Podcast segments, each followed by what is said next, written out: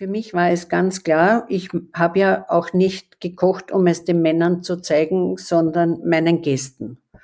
Ich habe das Glück gehabt, dass wir ja nicht angefangen haben, um wie heute oft die Jungen sagen, ich will Sternekoch werden oder Haubenkoch oder ich will das, sondern ich wollte gut sein für unsere Gäste.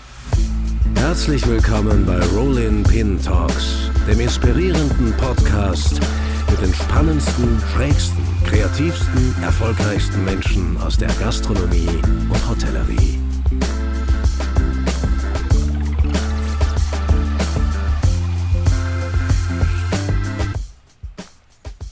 Und jetzt noch eine kurze Werbeeinschaltung von unserem Partner Barilla. Hochleistungspasta von Barilla for Professionals ist das Thema. Die italienische Marke Barilla steht für beste Qualität und authentischen italienischen Lifestyle. Küchenprofis, die in der Gastronomie, im Foodservice, im Lieferdienst oder auch im Catering tätig sind, wissen, die Produkte von Barilla for Professionals machen aus normalen Gerichten echte italienische Spezialitäten und unterstützen Gastronomen im hektischen Küchenalltag. So gibt's beispielsweise die eigens für die Gastronomie entwickelte Pastalinie Selezione Oro Chef. Dieser Hochleistungspasta können selbst lange Standzeiten nichts anhaben, denn sie ist besonders resistent und bleibt immer al dente. In anderen Worten, die ideale Pasta für alle Restaurants, Kantinen, Buffets und Außerhauslieferungen. Die verschiedenen Ausformungen der Profilinie eignen sich hervorragend zum Vorkochen, sind aber auch à la minute der perfekte Genuss. Die Pasta kann auch von ungelernten Kräften gelingsicher zubereitet werden und behält jederzeit ihre Konsistenz. Die Vorzüge der Barilla-Produkte auf einen Blick. Immer gleichbleibend hohe Qualität, sparen Personal, Zeit und Kosten und authentischer italienischer Geschmack.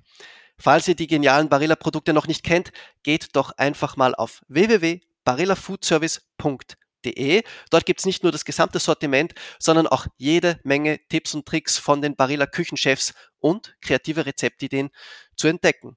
So, und jetzt zurück zu unserem Gespräch mit Liesel Wagner-Bacher. Ja, herzlich willkommen zu einer neuen Folge Rolling Pin Talks. Unser heutiger Gast ist eine lebende Legende. Man kann es nicht anders sagen. Sie ist die Grande Dame der österreichischen Spitzengastronomie und wie keine andere Köchin verkörpert sie den internationalen Aufstieg der österreichischen Spitzenküche.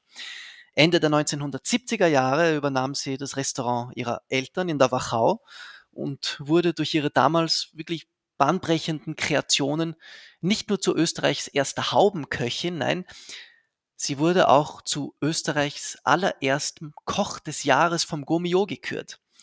Damals wurde bekanntlich nicht gegendert, heute würde man wahrscheinlich sagen Köchin des Jahres. Sei es wie es sei, das war 1983 und ist also genau 40 Jahre her. 40 Jahre. Bis heute legendär sind ihre Signature Dishes wie das Kaviar-Ei oder ihr legendärer Milchrahmstrudel und sowieso ihr Einfluss auf die Generationen nach ihr kann gar nicht hoch genug eingeschätzt werden. Wie ist sie geworden, was sie heute ist? Was sagt eine Autorität wie sie nach über 50 Jahren in der Gastronomie über die Lage der gastronomischen Nation Österreich? Was findet sie, hat sie gut gemacht und was nicht? Es ist sehr schön, dass ich heute in diesem Podcast mit ihr über all das sprechen kann. In diesem Sinne, herzlich willkommen. Elisabeth die Große. Elisabeth Liesel Wagner Bacher. Ja, es freut mich sehr, dass ich heute bei Ihnen bin und dass wir uns ein bisschen austauschen. Und ich habe einiges zu erzählen über diese lange ja, Zeit. Das, das und es ist unglaublich, wie schnell die vergangen ist. Ist es wirklich so? Das wäre jetzt nämlich meine Frage gewesen. 40 Jahre. Es sind ja wirklich ähm, das Jahr 1983, wo sie vom Gourmillot zum ersten Koch des Jahres gekürt worden sind, wirklich liegt 40 Jahre zurück. Ist die Zeit so schnell vergangen tatsächlich?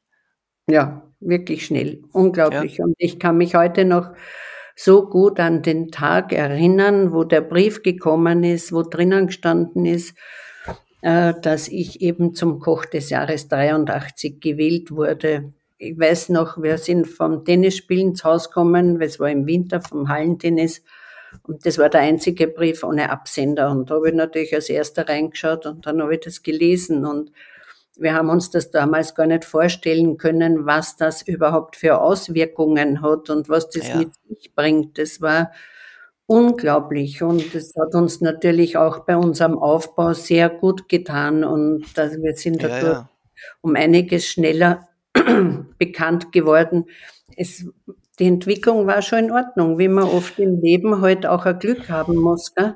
Mhm, äh, 79 übernommen, noch so das Regiment der Eltern auslaufen lassen, ab 80 doch ein bisschen anderes gekocht wie die Mutti und mhm. vieles ausprobiert und dann werden am Matt über die Schulter geschaut oder ja. ähm, in den Schweizer Stuben gewesen oder der Reinhard Gera hat mir Tipps gegeben. Die ganzen Größen, ja.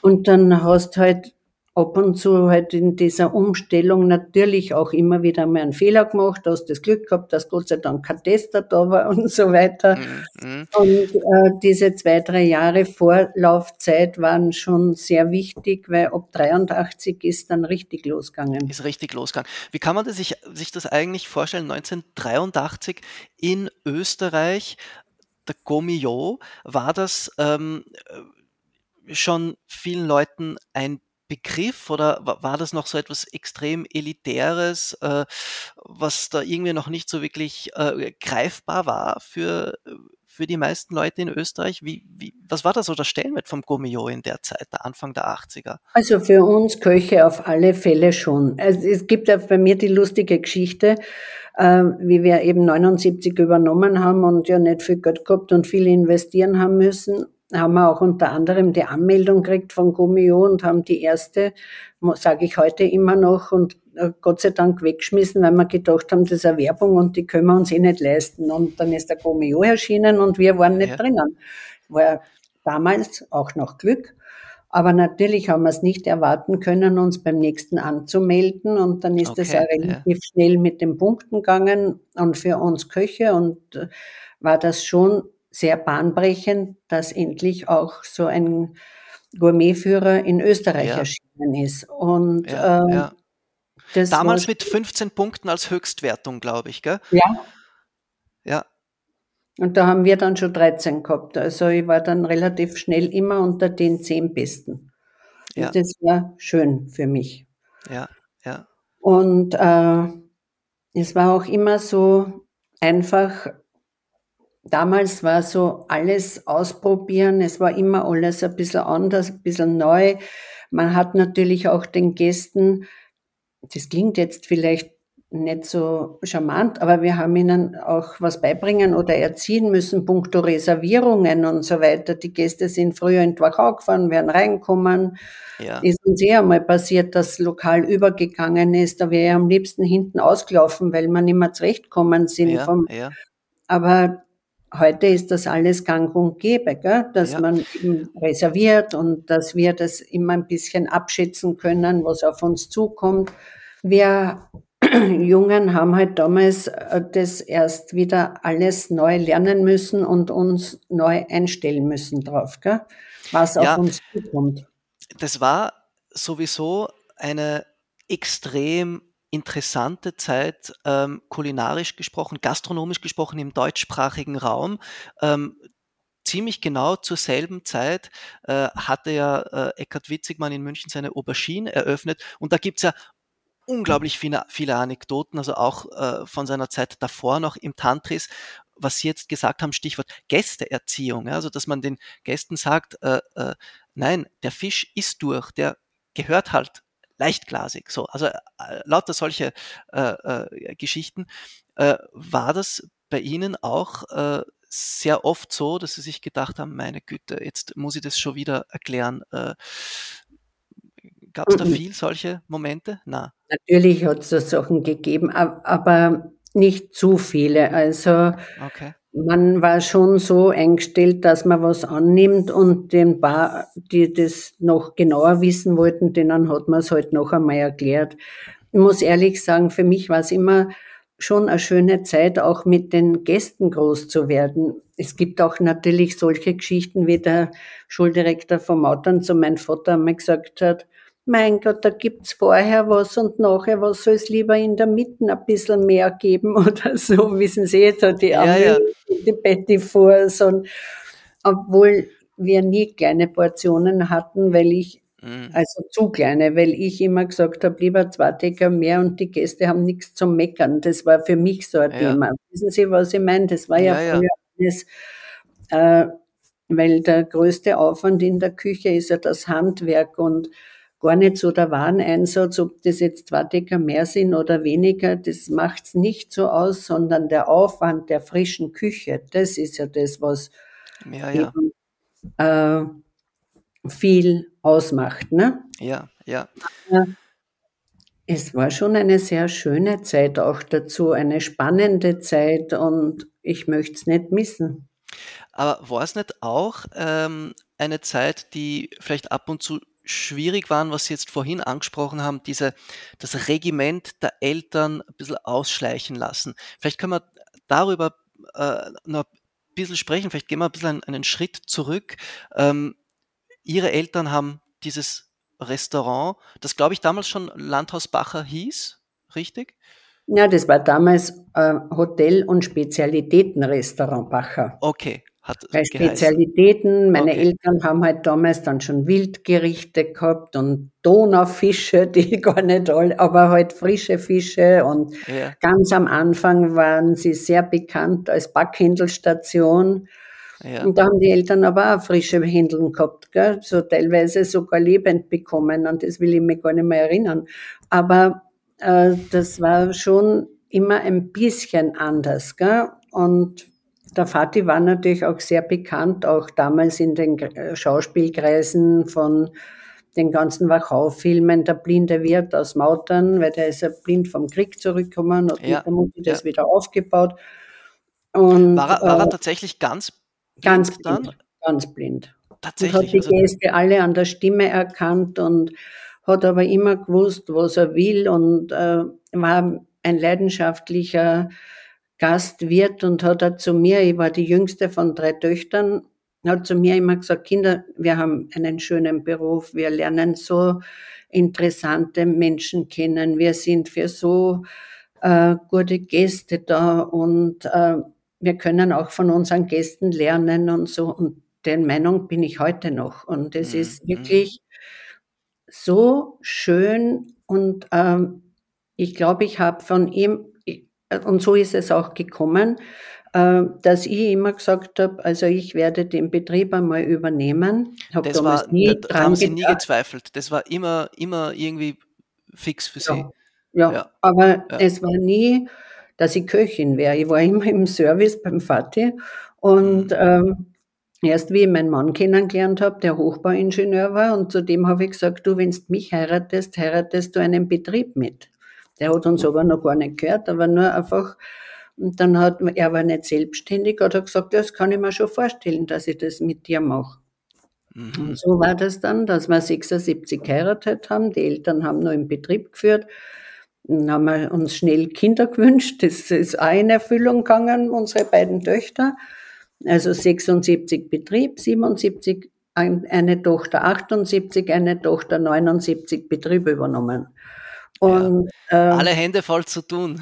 ja, aber schön, schön, Ja, spannend und, ja, und auch nie, äh, und, und mein Ziel war immer, also jetzt nur einmal zurückgreifen, das war einmal das, dass ich gesagt habe, ich möchte den Betrieb übernehmen. Was daraus machen, das habe ich nicht gewusst. Ich wollte nur nicht, dass mein Vater oder meine Eltern an dem vorbeigehen, was sie aufgebaut haben und es ist verpachtet, es kommt runter oder es wird nicht so Mhm. geführt, wie sie es sich vorstellen.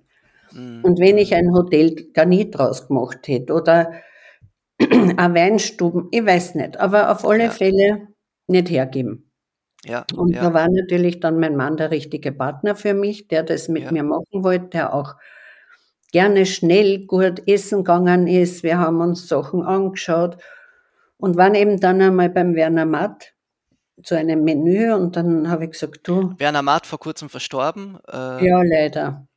ja, Und eine Küchenikone in Wien, der Wiener Küche, ja, für alle hätte Zuhörerinnen und ihn Zuhörer, gerne die es dabei nicht gehabt, äh, auch jetzt bei meinem Jubiläum.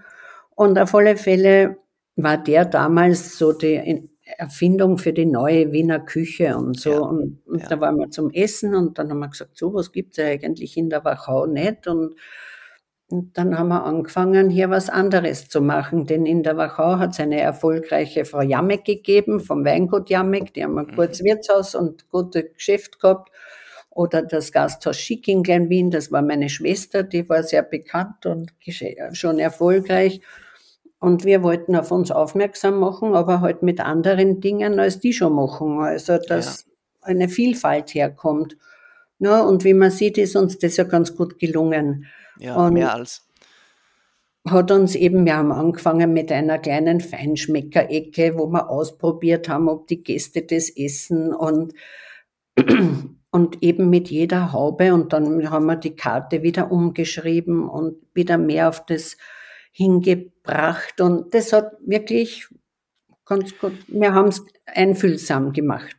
Aber war da, war da das Essen gehen beim Werner Matt, war das eine Art Schlüsselerlebnis oder gab es da mehrere Schlüsselerlebnisse? Sind es mehr auch gereist oder war das wirklich so beim Werner Matt, dass man sagt, das war schon so, da hat es Klick gemacht? Na, das war das, so, wo wir eben gesagt haben, äh, Schau, da gibt's jetzt andere Essige, da hat's einmal schon so Klick gemacht. Natürlich hat für mich mhm. immer der Eckhard Witzigmann dann in Folge dazugehört, dass wir gern mhm. Nach München gefahren sind. Oder was glauben Sie, wie schön das damals war, am Viktualienmarkt einkaufen? Das hat's ja in Österreich alles gar nicht gegeben. In der Karwoche sind wir immer nach München gefahren, gut essen gegangen und am nächsten Tag in der Früh am Markt den Kofferraum angefüllt und so über die Grenze gefahren. ja. Das kann man sich heute nicht mehr, mehr vorstellen. Na, na, hat, hat Österreich das sehr aufgeholt, würden Sie sagen? Auf alle Fälle. Wir waren ja. ja. früher noch nicht bei der EU oder was. Also wir haben ja auch viel später erst manche Gemüse im Frühling bekommen oder so. Ähm, ich habe viele Dinge erlebt oder auch wenn ich immer gesagt habe, damals schon nach Jahreszeiten kochen, aber im Frühling kannst du das halt nicht erwarten, dass du mal einen Rhabarber hast, na dann kaufst du ihn halt als Italien. Das ist ja, ja auch ja. einmal unser Kaiserreich gewesen. Wissen Sie, was ich meine? Ja, ja, Wo es halt gar nichts gibt, weil mhm. dann geht's ja los, dann hast du den Spargel, dann hast du die Erdbeeren, dann hast du im Sommer überhaupt alles. Da habe ich oft zum Herrgott gesagt, das ist ungerecht, wenn bei uns die Marillen das Hauptobst sind, sind auch so viele andere Dinge reif gleichzeitig, die die Leute dann weniger essen bei uns. Und dann im Herbst hinein mit Trauben, Zwetschgen und, und mit Gemüse, mit den Wurzeln. Man hat immer, immer genug um sich, aber im Frühling ist es so, dass man dann schon gerne ein bisschen so die grüne Küche kocht, bis ja. wirklich im Vorgarten losgeht. Ja, ja. Äh, Sie haben jetzt vorhin gesagt, dass äh, sie den Betrieb übernehmen wollten ähm, und hauptsächlich im, im Service waren. W wann ist Ihnen klar geworden, dass Sie Köchin werden wollten, dass Sie kochen möchten? Ja, das ist eine gute Frage, das habe ich übersehen. Na, das ist einfach damit gekommen, dass mein Mann gesagt hat, er steigt mit in den Betrieb ein. Mhm. Also war es ganz klar, dass einer von uns beiden in die Küche muss. Und in dem Fall war das dann, war das ich.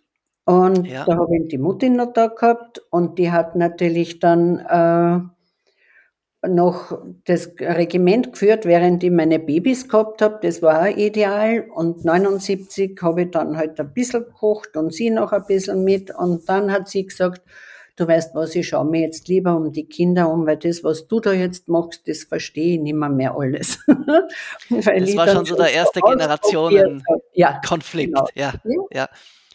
Aber nicht so auf böse oder was. Und ich muss ja. Ihnen sagen, in der Zwischenzeit denke ich oft an diese Dinge und habe mir das aber auch irgendwo zum Prinzip gemacht, dass ich auch den Thomas, meinen Nachfolger in der Küche jetzt, ja.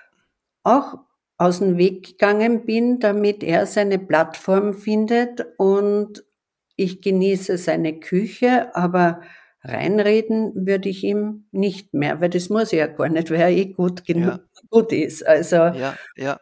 Das, äh, habe ich mir schon gemerkt.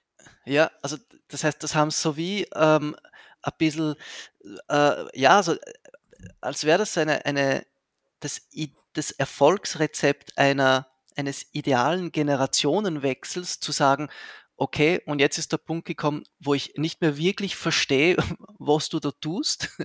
Äh, ich ziehe mich langsam zurück. Das heißt, Sie haben das dann mit dem Thomas äh, vor, ich glaube, ein bisschen über zehn Jahren dann auch so gemacht.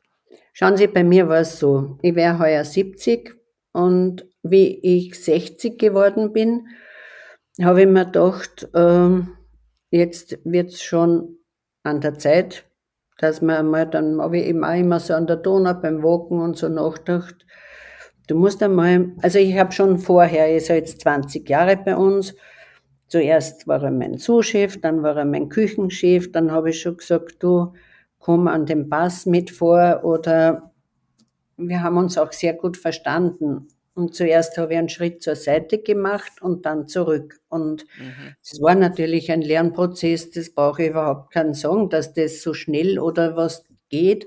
Ja, einfach Aber ist es sicher nicht. Ich bin an der Donau gewesen und ja. habe mir gedacht, was will ich? Ich habe einen Schwiegersohn, der gut kocht, der nett zu mir ist und dem muss ich auch einen Freiraum geben. Wie lang soll ich da immer noch daneben stehen, wenn wir zwei oft nebeneinander gestanden sind, beim Auf Wiedersehen sagen, haben sie sich nur bei mir bedankt oder so, wissen Sie, die Gäste. Mhm. Und, mhm. und das mhm. sollte einmal anders werden.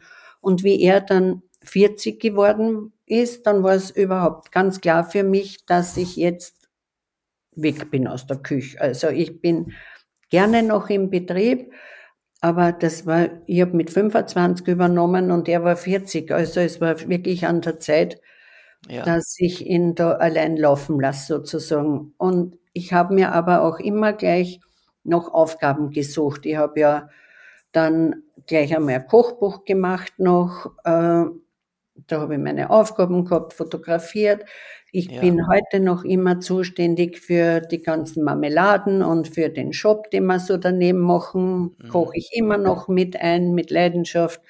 Dann habe ich nachher ein Consulting für Privatjets gemacht. Das war ganz spannend für mich für ein paar Jahre. Speisen zu regenerieren. Alles, was ich bis jetzt nur frisch gemacht habe, habe ich auf einmal lernen müssen, wie das ist, wenn man es im Mikro ja. wärmt dann oben oder. Also damit man das dann sozusagen im Privatchat dann genießen kann, möglichst, ja, genau. möglichst gut. Genau. Ah ja, okay. Ja, ja. also einfach auch neue Speisen und das war, war eine super Zeit auch wieder für mich. Ja. Und dann, jetzt mache ich Gläser, Rebe, Speisen, Produkte und äh, das ist auch wieder spannend. Was kann man machen? Grün muss man auslassen, weil die Farbe nicht so schön ist, weil wir äh, pasteurisieren alles, nur nicht sterilisieren, damit der Geschmack besser bleibt und mhm. ist halt nicht ganz so lang haltbar. Aber wir nehmen nur österreichisches Fleisch und größtenteils, es ist wirklich noch auch eine gekochte Küche, die wir da ja. präsentieren. Und ich habe es jetzt während der Winterpause äh, bei uns sogar gemerkt, es ist schön, wenn man mal so ein Glasel hat und man will jetzt einmal nichts kochen. Das ist ja nicht mm. für jeden Tag. Wissen Sie, was ich meine? Mm. Sondern wenn man mal später heimkommt und will irgendwas Frisches noch schnell essen oder Feines, dann ja, ja. kann man auf sowas zurückgreifen. Ja, und die anderen Produkte, die ich so im Shop immer gehabt habe, die haben sich so entwickelt für mich aus, aus den Kochkursen heraus. Kochkurse machen wir ja seit über 30 Jahren. Leider habe ich nie aufgeschrieben, wann ich meinen ersten gemacht habe. Ich glaube, der ist auch schon fast 35 Jahre oder ja, ganz lang her. Und immer wenn ich ihnen halt erzählt habe, was wir machen und, und, und, und, der meiste Aufwand waren die Soßen. Mhm. Ein Kalbsfond ja. machen, aus dem Kalbsfond dann den Rindsauce, Lammsauce ziehen oder was auch immer, sind ja Stunden. Mhm. Heute kannst du ja ganz schnell frisch kochen. Geschmackig. Ein super Fleisch kriegst, ein frisches Gemüse kriegst, ein paar Erdäpfel, aber die Soße, wenn man ein bisschen nicht dazu haben will oder auch die eigene, wenn man was aufgießt, noch ein bisschen intensivieren, ist gut, wenn man auf sowas zurückgreifen kann. Mhm. Oder ein Fisch, wir machen ein Beurre Blanc. Wer kann denn zu Hause ein Beurre Blanc gut machen, wenn er keine flachen Gräten hat, also von Flachfischen, die Karkassen hat und, und, und, und auch nicht ja. die Menge. Ne? Ja, und ja. Äh, da haben wir schon einen gewissen Kreis und, und diese Zutaten, die wir da so im Shop haben, ist ja eigentlich die eigene Küche verfeinern oder unterstützen. Das macht auch viel Spaß, weil ja, da, ja. das bringt viel.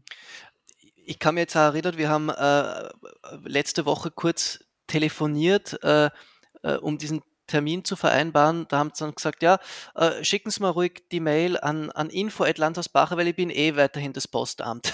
das Hauptpostamt.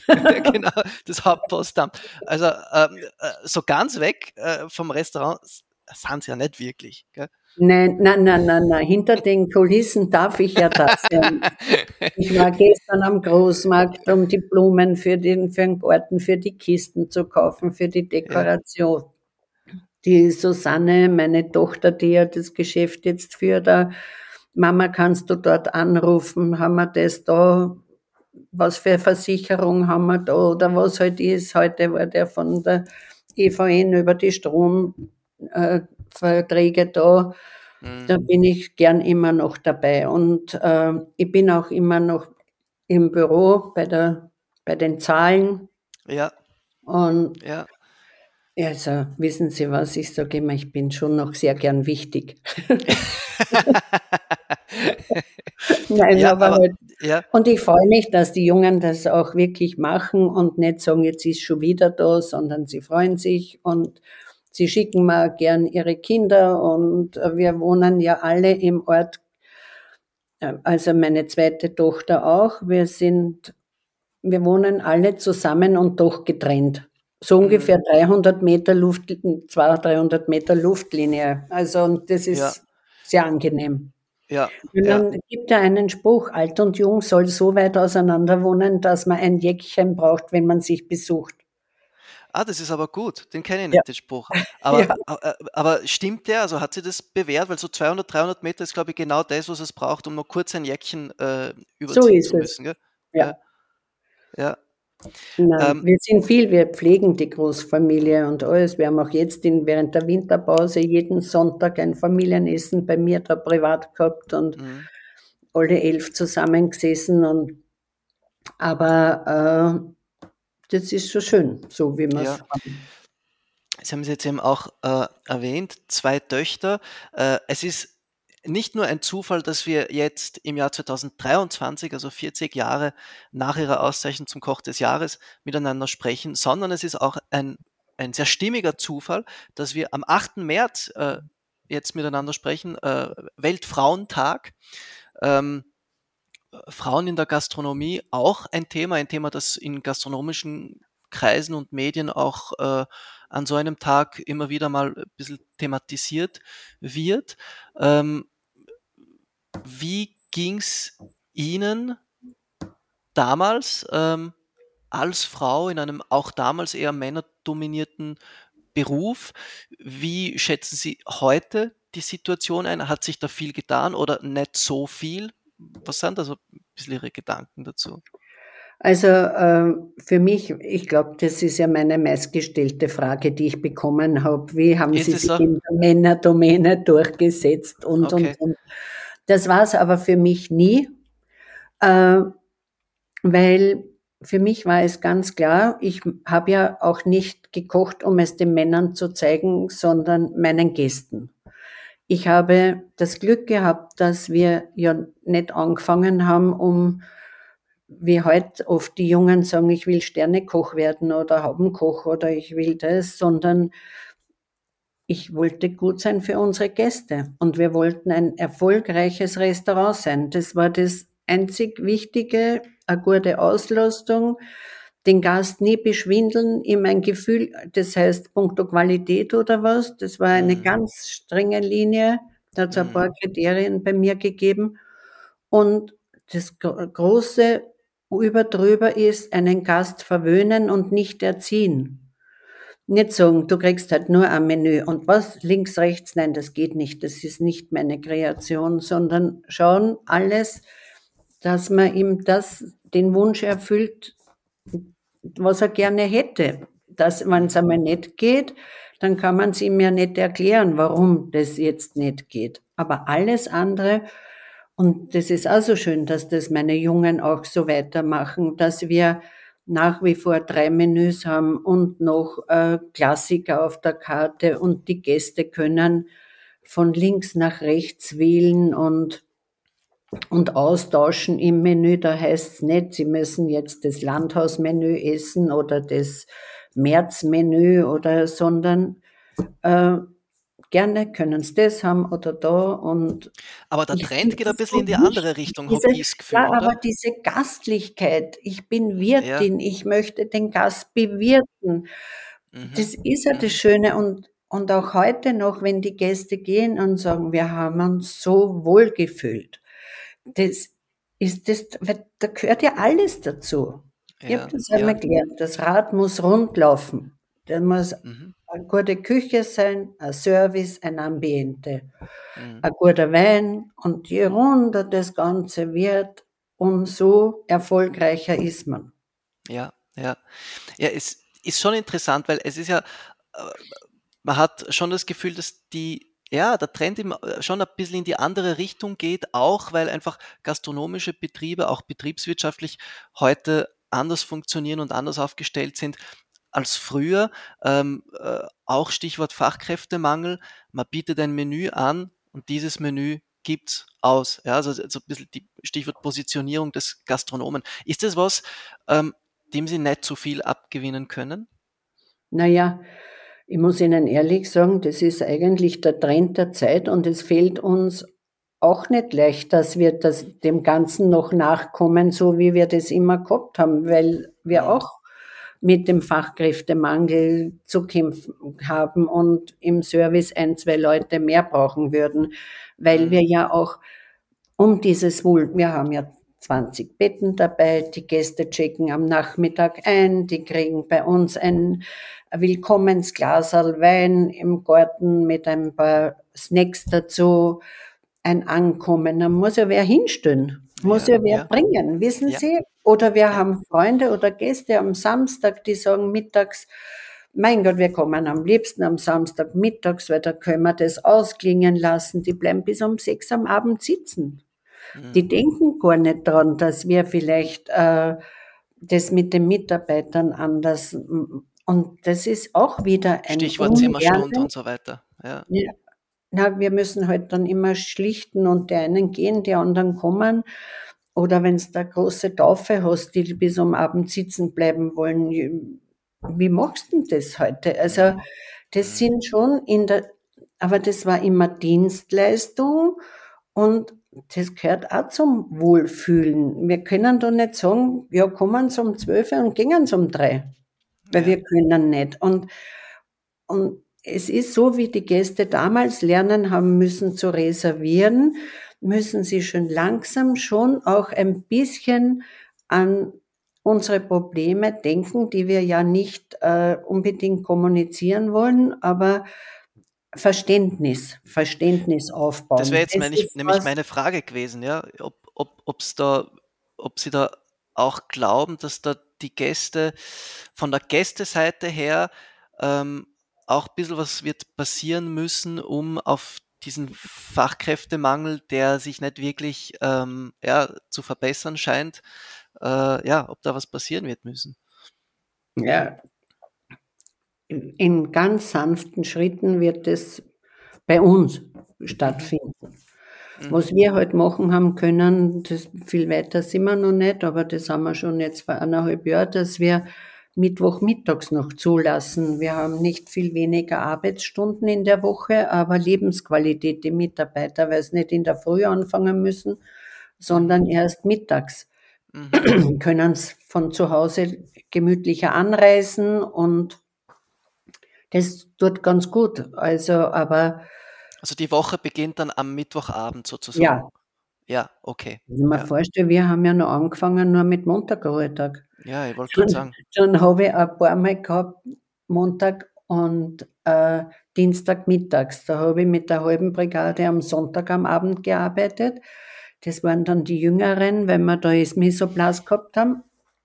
Und jetzt kriege ich gerade einen Frosch. Und am Dienstag äh, haben wir dann, habe ich dann mit den besseren, also mit den älteren Köchen praktisch das Misoplas wieder gemacht.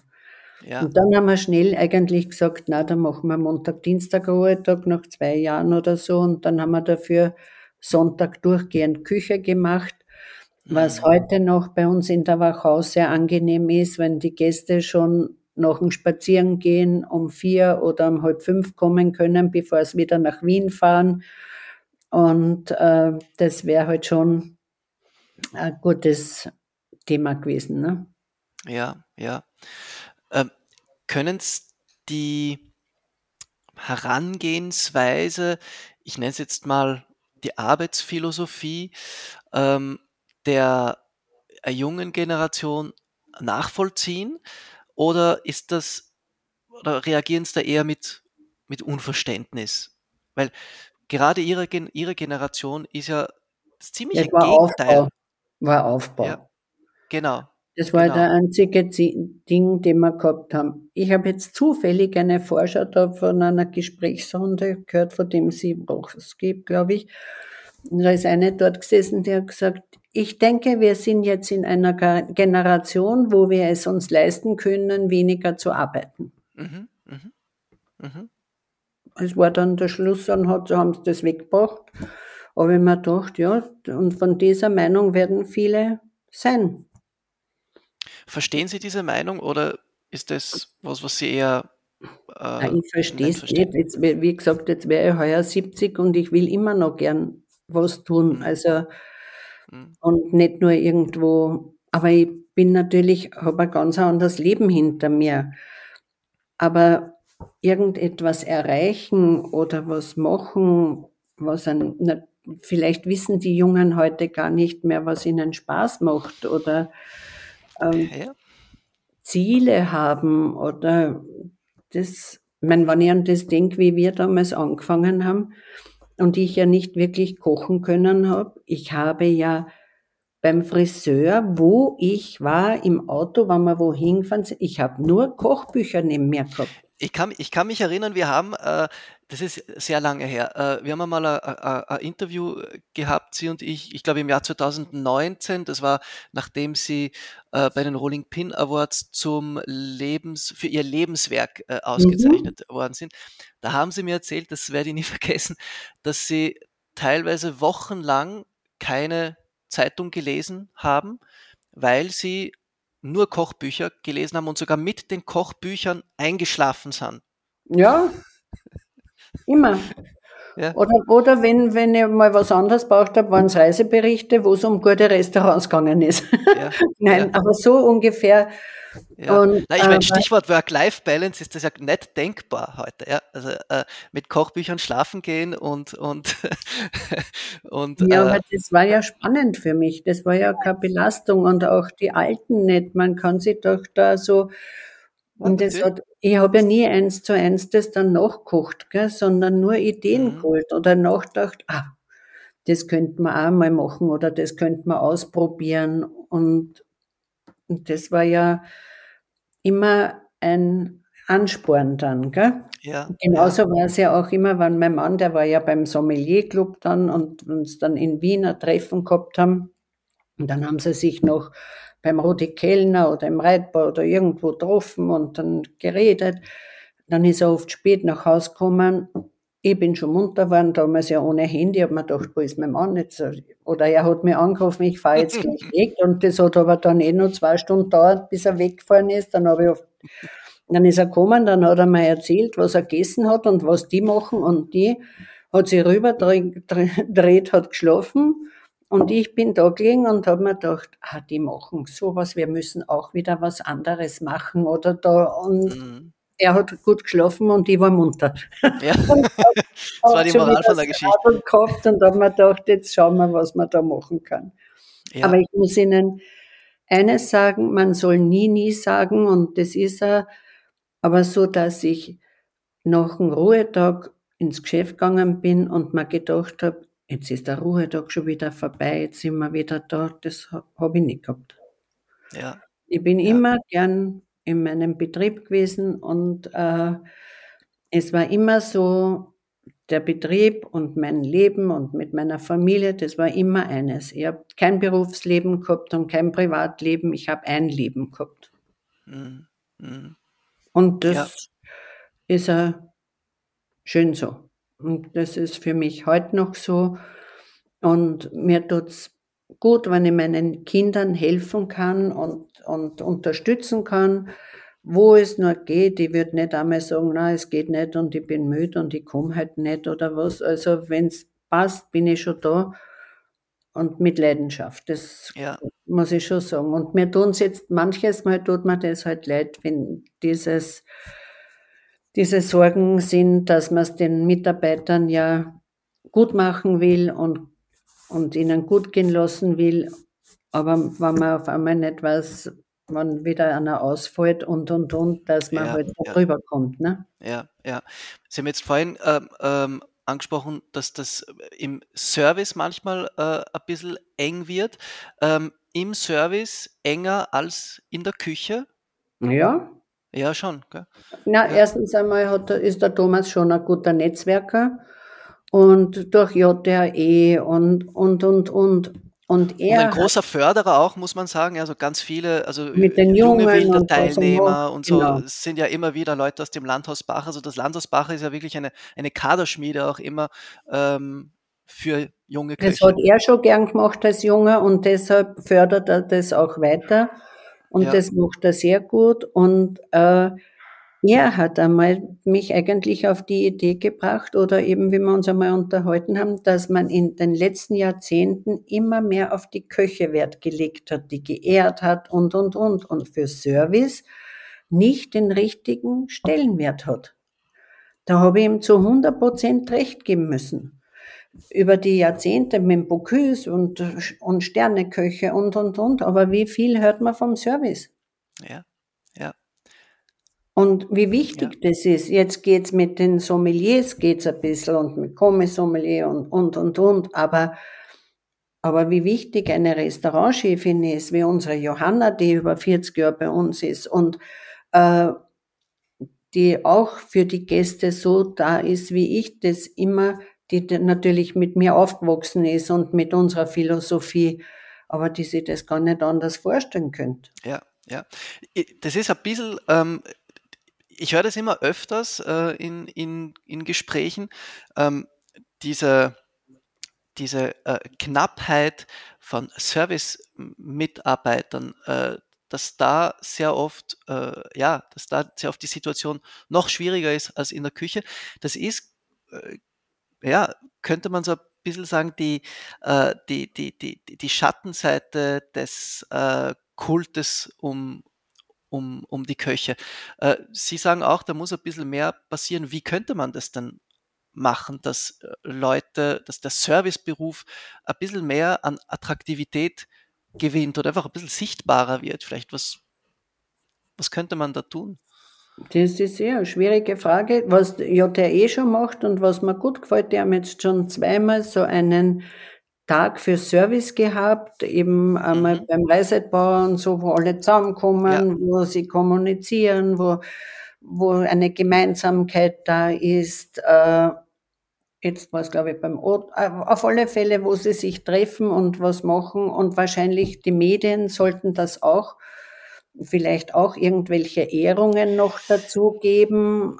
Ich ja, meine, ja, ein Metre gibt's ja, glaube ich, schon und so, aber, aber ja, das ja. ist nicht so präsent wie das. Und man Mhm. spricht ja Mhm. auch nur, leider haben wir es ja schon lange nicht mehr, mehr Sterne in Österreich, außer in den Main Cities. Aber ein Sternekoch hat halt eine, eine Aussage. Mhm. Mhm. Ja, ja, Und ein Sterne-Service gibt's ja nicht in dem Sinn. ja, ja. Also, dass da äh, vielleicht auch die äh, großen Guides gefragt und gefordert sind, ähm, den Service ein bisschen mehr mit einzubeziehen. Wer weiß, vielleicht auch mit einem bestimmten Bewertungssystem mit einzubinden. Ja. Ich denke jetzt nur laut nach, gell? Also, äh, Ehrlich gesagt, ich habe da auch zu wenig, aber Thomas und so, sie machen sich schon Gedanken drüber. Und, ja. und wir haben so nette Mädchen und wir haben letztes Jahr oder vor zwei Jahren also ein Video gemacht für äh, Facebook, wirklich über Service und wie schön ja. das ist. Wir haben so schöne Tischdecken und ein Tischdecken oder und mhm. dekorieren ist ja schon schön und, und tolle Gläser und die schönen Speisen. Die Gäste sind ja meistens eigentlich immer zufrieden bei uns. Es gibt ganz ja. selten äh, grantige Gäste. Wissen Sie, was ich meine? Wir haben ja mm, ein schönes Umfeld und aber vielleicht hängt es mit Dienen zusammen oder dass sie die denken, na, das brauche ich mir nicht gefallen lassen. Ich, ich weiß nicht. Ich würde ja, da jetzt ja. nichts hineininterpretieren. Früher ja. hat man einmal gesagt, vor, wir tun nicht vor jemanden dienen, sondern für jemanden. Das ist auch so, dass die nicht glauben, man ist nur uns, äh, wenn bei uns wirklich etwas ungerecht wäre, dann einmal haben wir so einen Gast gehabt, das ist schon ewig her, bin ich hingegangen, habe ich dann gesagt, nachdem der nicht aufgehört hat, der wollte seinen Eltern beweisen, wie wichtig er ist, und habe ich gesagt, wenn wir nicht das richtige Haus für Sie sind, dann können Sie gerne wechseln. Und, und auf einmal hat sich der um 180 Grad gedreht und äh, hat ein nettes Wochenende bei uns verbracht. Der hat nur vorher geglaubt, er kann einmal sagen, was los ist. Ne? Was und hat er gemacht? Man, naja, der hat äh, der Tisch war nicht das, den er wollen hat, der war von TUI-Reisen. Also der war in einem Reisebüro und hat seinen Eltern zeigen wollen, scheinbar, wie, was man nicht alles kritisieren kann. Oder ja, ja. das eine ist da, das wird da sitzen wollen. Und ja, wirklich, ja. und da sind sie alle so gekommen und äh, waren schon nervös, bis ich dann gesagt habe, na, da gehe ich jetzt hin und mache den die stellt er den frei, dass er geht, bevor er uns ja. dann alle fertig macht. Also das ja, braucht ja. kein Mensch. Und das ist aber auch wichtig, wenn du vor den Mitarbeitern stehst. Und die sehen, dass man zu ihnen hält und nicht da jetzt anders ist. Und das ist auch so wichtig. Ja, ja. Und für mich hat es halt immer ein paar Dinge gegeben in meinem Berufsleben, was ganz wichtig war von meiner Führung her. Das erste von der Küche her. Wenn man sagt, nur nachdenken muss, ganz leicht, bei einer Speise geht's oder geht's nicht, geht's nimmer mehr. Dann das ist schon zu spät. Ist schon spät. Okay, ja.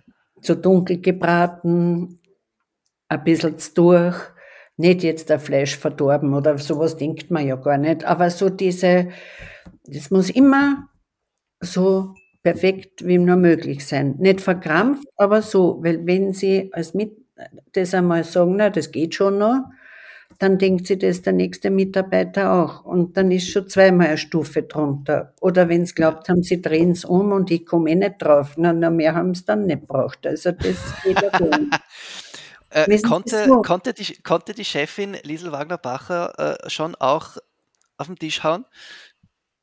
Schon, aber schon. Ja. Wenn es um meine Qualität gegangen ist, auf alle Fälle. Ich war schon eine sehr, da müssten es die Mitarbeiter fragen, ich war glaube ich nicht. Aber natürlich, wenn es hergegangen ist und sie haben mich angeschwindelt oder hätten glaubt, das geht anders, das habe ich nicht wollen. Und, und genauso ja. hat es für mich auch nie gegeben im, vom Service, dass die reinkommen und dann sagen, na, die gehst, verlust drei, na, was ist denn das für Tattel? Oder, also, ich meine, so über einen Gast schimpfen war ein No-Go. Ist heute noch. Hinter den Kulissen geht man genauso respektvoll mit den über Gästen, mit den Worten um, weil das ist das Ärgste, wenn sie hinten schimpfen und dann gehen sie mit dem künstlichen Lachen wieder hin und dann kann das ja. gar nicht ehrlich sein. Wissen Sie, was ich meine? Das ja, muss, ja, das funktioniert über kurz oder lang nicht. Das passt nicht. Bei uns hat es höchsten geheißen, da ist Johanna gekommen und hat gesagt, Chefin, was ist denn heute für eine Mondphase? Dann habe ich gewusst, dort sitzt auf dem Lustrei oder was. Äh, ein schwieriger ein Spezialist. Ja. ja. So. Und, und solche Sachen. Das ist aber sehr diplomatisch ausgedrückt. Ja, ja und Schimpfwörter akzeptiere ich ja gar nicht. Also so. In der Küche auch nicht? Nein, überhaupt ja. nicht. Da habe ich früher einen Euro verlangt. Okay. War die Kasse also, recht wenn voll? jetzt einer sich wirklich die Finger verbrennt und gerade halt ein Wort rauslässt, dann ist das was anderes. Aber so, oder genauso, geh, hau das rüber. Ja, ja. Na, das geht ja gar nicht. Wir haben viel zu gute Produkte, als dass man wo was, oder hau das in die Pfanne, sage ich, was? Na, na, wir geben das in die Pfanne, das wissen Sie. Okay. Das sind so kleine Spielereien, aber die, ich habe hab mir immer gedacht, das macht auch viel aus. So. Würden sagen. Macht der Sprache macht viel aus. Ja, es klingt schon so, als wäre es ähm, äh, sehr zivilisiert zugegangen bei Ihnen in der Küche, äh, schon aber mit einer, mit einer klaren Hierarchie. Äh, würde Küche, wie sie damals bei Ihnen gelaufen ist, heute auch noch funktionieren oder äh, haben sich die Umgangsformen so rasant äh, verändert? Na, ich glaube, das funktioniert noch so. Und ich muss ehrlich ja. sagen, äh, es ist natürlich jetzt schon nicht nur eine Generation, sondern zwei dazwischen und äh, manche ja. Sachen verstehe ich nicht mehr, ganz. Aber wir haben gestern unseren Willkommensheurigen gehabt und ich bin unter den Jungen gesessen und ich habe Spaß mit ihnen und ich glaube, sie mit mir. Ja. Und ich bin, stehe auch jetzt so dazu, dass ich einmal sage, du, das verstehe ich nicht mehr oder das ist jetzt nicht mehr, mehr meine Welt und dann ist es, wissen Sie, was ich meine? Ich muss mir ja nicht verstellen und mir ist ja, ja. gut gegangen und ich gehe ja hin und sage, wie habt ihr das gemacht oder kann ich das haben oder ich meine, irgendwann schwebe ich ja immer einmal durch die Küche, weil ich ja ins Büro muss oder so. ja. Ja, irgendeinen Grund finden sicher immer, dass und sie kurz in die Küche eigentlich schauen müssen, auch oder? sehr schön und ich habe immer gern junge Leute um mich gehabt und das gefällt mir heute noch. Mit manchen Dingen kommt man halt dann in meinem Alter nicht mehr zurecht, ob das Tätowieren ist, dann diese, diese Ohrringe oder was Gott was, ist ja wurscht. Ja es gibt so viele Haarschnitte, die anders sind, oder, aber das ist halt so. Ja. Und das, ähm, man muss auch nicht alles unbedingt wollen, aber auch nicht verteufeln. Ja, Jeder ja. hat das Recht, dass er so ist, wie er ist. Natürlich muss das gepflegte Auftreten im Service erst recht perfekt sein. Also das ist ja wieder ein anderes Thema. Und in der Küche die Sauberkeit und die von den Kochjacken und was halt alles ist. Ne? Ich meine, das ist bis zu den Fingernägeln. Das ist ja wieder was anderes. Also, aber sonst. Gibt es eine, gibt's eine Fingernagelkontrolle im Landhaus Bacher von der von, von mir gibt es überhaupt keine ja. Kontrolle mehr. Nein, nein, nein. Okay. nein dann hätten sie mich nicht mehr lieb. Einmal, einmal die Woche Fingernägel herzeigen, jeder. Nein, nein, nein, nein, nein. Das macht, wenn, dann macht das der Thomas. Kontrollen halte ich mich sehr zurück. Und wenn ja. dann, wenn ich was sehe, dann gehe ich eben zur Jugend und sage, du, schaut's einmal da. Also, m -m. man muss, da ja. muss man wieder wissen, wo die Grenzen sind. Ja, ja. Äh, mit all der Erfahrung und auch, ähm, ja, vielleicht mittlerweile auch vielleicht einer gewissen Distanz, äh, wie haben es jetzt die letzten wie schätzen Sie die letzten Jahrzehnte von der Entwicklung der österreichischen Gastronomie ein? Gibt es Dinge, wo Sie sagen, das ist sehr gut gelaufen? Oder gibt es auch Dinge, wo Sie sagen, also mit der Entwicklung gehe ich nicht so ganz d'accord? Na, habe ich mir eigentlich, was natürlich ist, äh, um ein wievielfaches es wirklich gute Lokale gibt jetzt. Das ist schon mhm. schön, was sich mhm wie sich die Entwicklung da ausgebreitet hat und natürlich auch die Jungen, die ausgebildet waren, wieder irgendwo ein Lokal aufgemacht haben und die Vielfalt, die wir da haben, ist schon großartig und dass man auch wieder sich ein bisschen auf die Wurzeln bezieht. Mir ist nur immer wichtig, dass man es nicht übertreibt. Also mir hat immer ganz gut gefallen, eine saisonale Küche, eine auch regionale Küche, soweit es damals gegangen ist. Wir können ja mhm. heute glücklich sein, dass es viel mehr Produzenten gibt als in meiner Zeit. Ja. vom ja. Gemüseanbau her und so. Da gibt es ja noch so eine lustige Geschichte. Da war ich mit dem Klaus auch wieder am Vegetarienmarkt und haben einkauft und da war auf der Ecke so ein, eine Samenhandlung. Gell? Und da hat mhm. jeder von uns so einen Einkaufskorb genommen und dann haben wir da verschiedene Samen gekauft und der Klaus hat gesagt, du, der, die Frau sowieso in, am Markt, die wird da doch das anbauen. Und damals waren es halt die kleinen Karotteln da und ah, Mini Kürbis und jeder hat so einen Sack da gehabt mit Samen und ich gebe das alles der und sage, bauen Sie das an für mich. Und die hat alles gleichzeitig angebaut und auf einmal ist mit Zwiebelsäcken französischen Karotteln daherkommen. Ich habe mit denen die Suppen kochen können, weil ich alles, ja. also wissen Sie, kein Verständnis. Wir ja. jung ja. und gesagt, na bauen Sie uns das an. Ich hätte dann sagen müssen, bitte alle 14 Tage wieder einmal was. Aber so hat man halt viel damals gelernt. Heute gibt es genug Produzenten, die uns das dann bringen.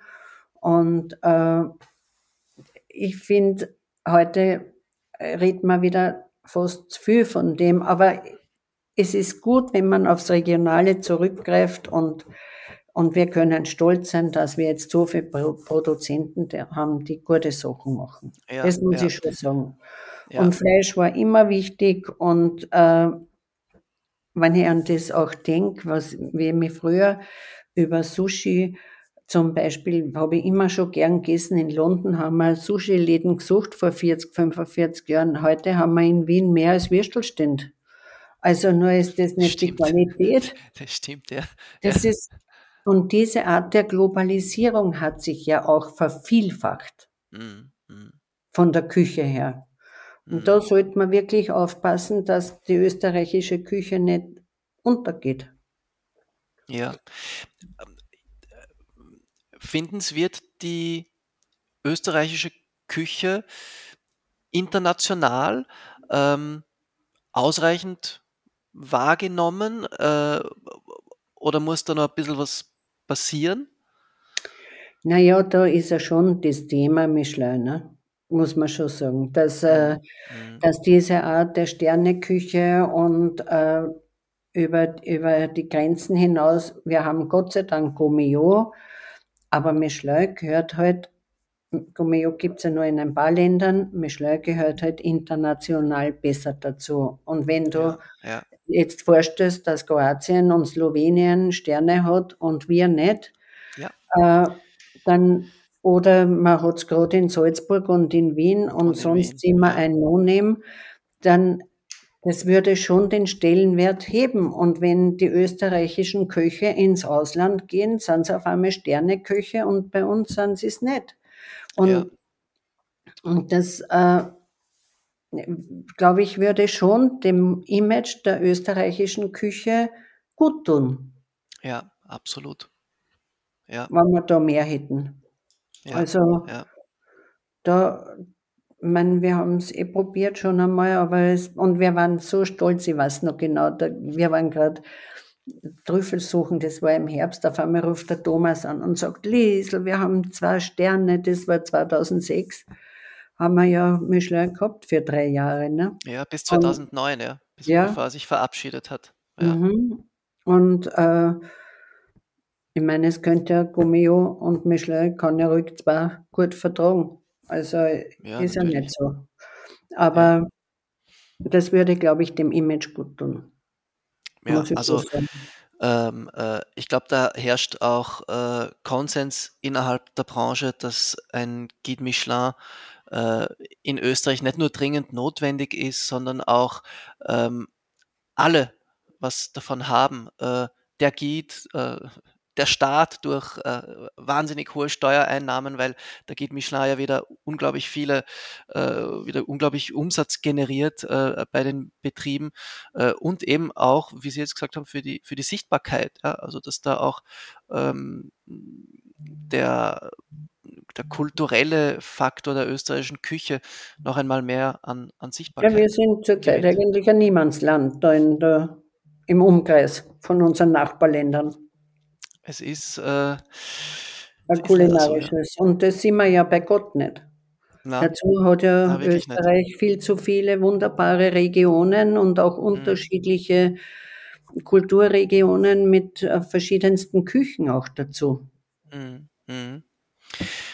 Wenn wir jetzt gerade dabei schon sind, äh, ein bisschen über die, die Dinge äh, zu sprechen, die, die man bedauert, gibt es eigentlich in Ihrer Karriere was, wo Sie sagen, das war ein Fehler oder da habe ich mich verschätzt oder das bereue ich?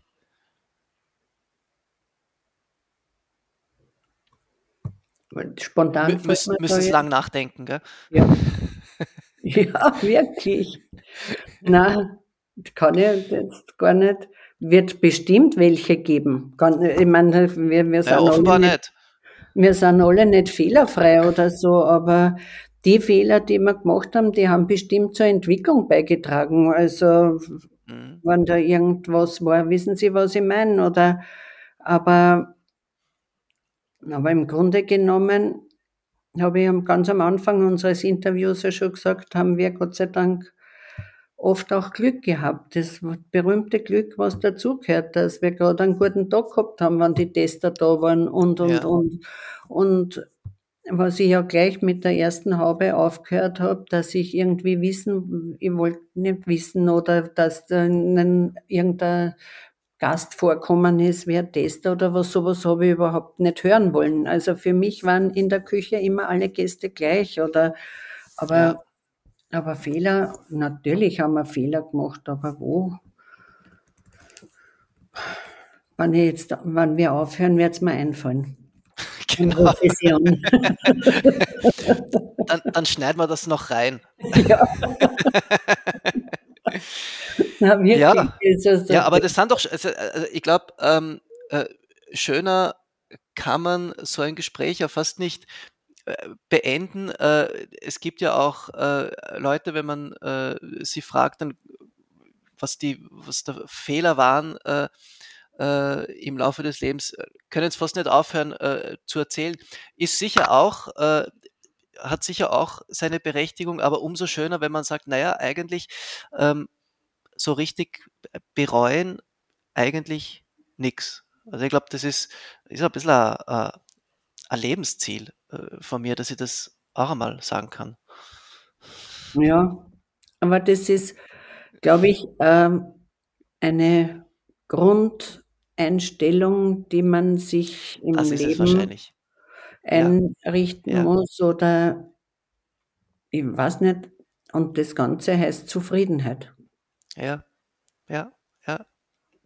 Das ist, äh, wenn ich immer alles hinterfrage und annörgel und dann dann geht das gar nicht.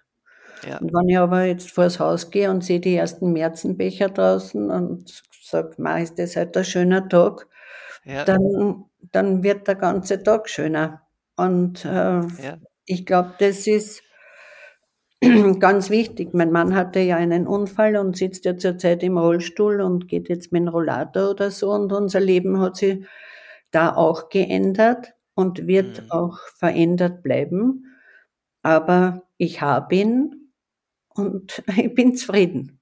Wissen Sie, ja. was ich meine? Ähm, ja. Wir haben uns doch und zwar anders und und auch das muss man annehmen. Und auch wenn man mhm. sich das einmal anders vorgestellt hat, jetzt ist es so.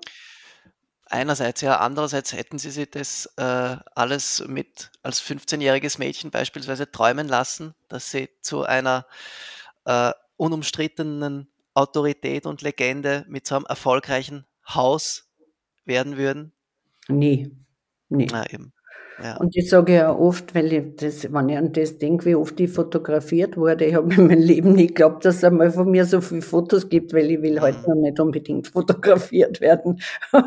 und man, aber und dann kommt es dazu. Aber das muss ich noch sagen. Und weil das ist auch so was Schönes in meinem Leben immer gewesen und was man in dieser Art Gastronomie, wie wir uns das aufgebaut haben, in wie viele Berufe ich hineinschnuppern durfte und kennengelernt habe. Das heißt, einmal ein Buch im Eigenverlag gemacht, ja. mit dem Grafiker über alles gesprochen, mit dem Drucker, Werbeaufnahmen, einmal gelernt, wie Werbeverträge ausschauen, meine Kronenölgeschichte, wo ich gesagt habe, nur einmal im, ich mache nur einen Jahresvertrag, dass die das überhaupt akzeptiert haben, weil ich das nur wissen wollte, ob sie zu meinem Restaurant passt, weil sonst hätte ich Mhm. sofort aufgehört. Gell?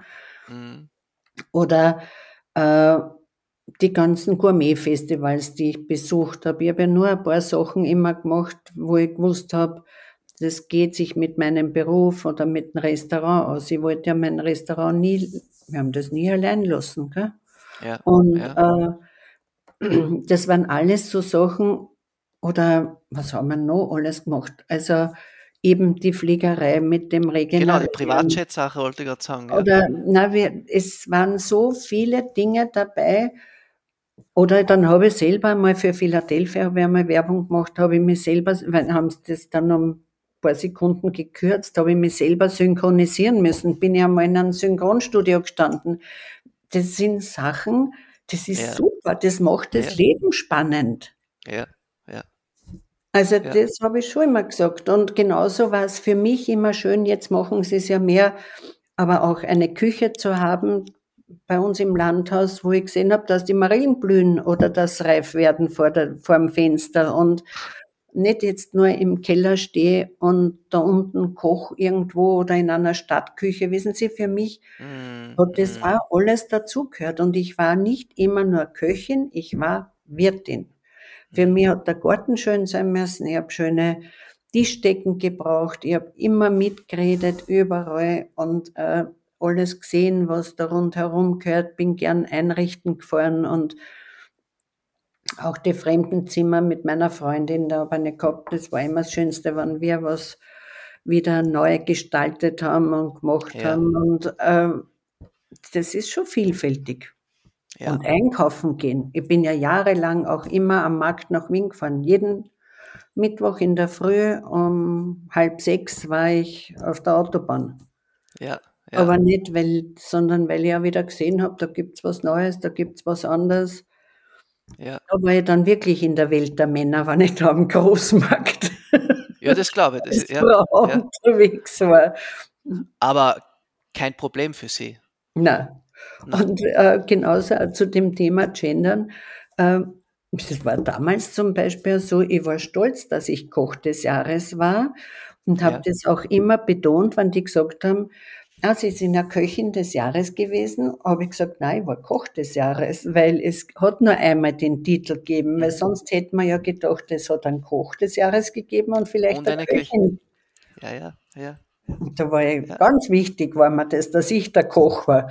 ja, ja, ja.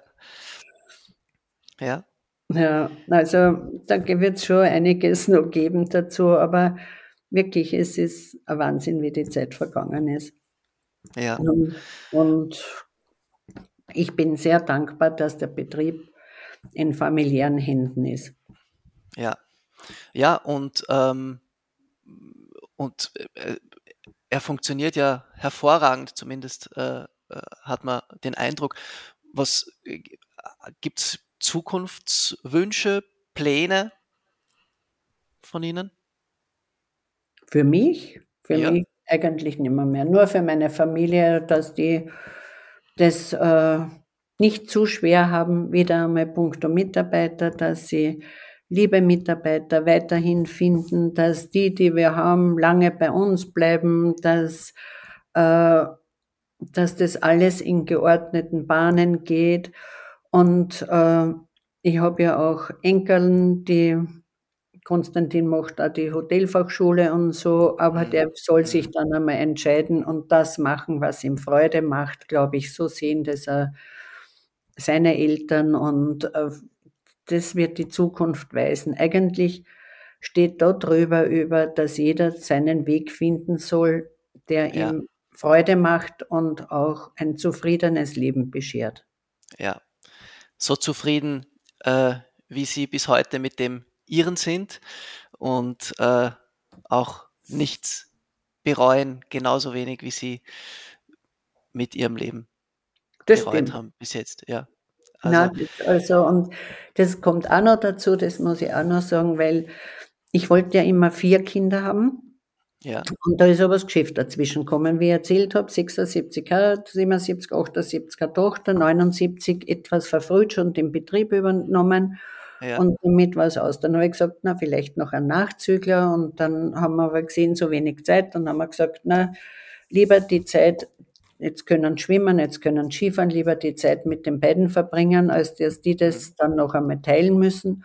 Und deshalb haben mir meine Töchter dann innerhalb von drei Jahren vier Enkelkinder geschenkt. Ja, also und dann habe ich meine auch vier. Da, was, was will man mehr? Habe noch, dann habe ich noch ein fünftes gekriegt und ich war eine oder bin eine leidenschaftliche Oma. Ja. Und viel mit ihnen unternommen und jetzt wird die älteste heuer schon 18 und zwar 16 und da ist ja. wieder das Thema, die Zeit vergeht so schnell, aber da ja. kann ich auch sagen, da habe ich nichts ausgelassen und habe mit ihnen so viel unternommen und gemacht und Reisen und Theater und Konzerte und, und ja. das ist schön. Ja. Ja, liebe Elisabeth Wagner-Bacher, also ich danke Ihnen wirklich ganz herzlich für dieses äh, sehr persönliche Gespräch, aber auch sehr aufschlussreiche, auf, aufschlussreiche Gespräch, Entschuldigung, äh, was so die letzten Jahrzehnte ihrer Karriere angeht. Ähm, ich glaube, man hat auch sehr viel hm, erfahren darüber, wie sie das alles geschafft und gemeistert und gemacht haben.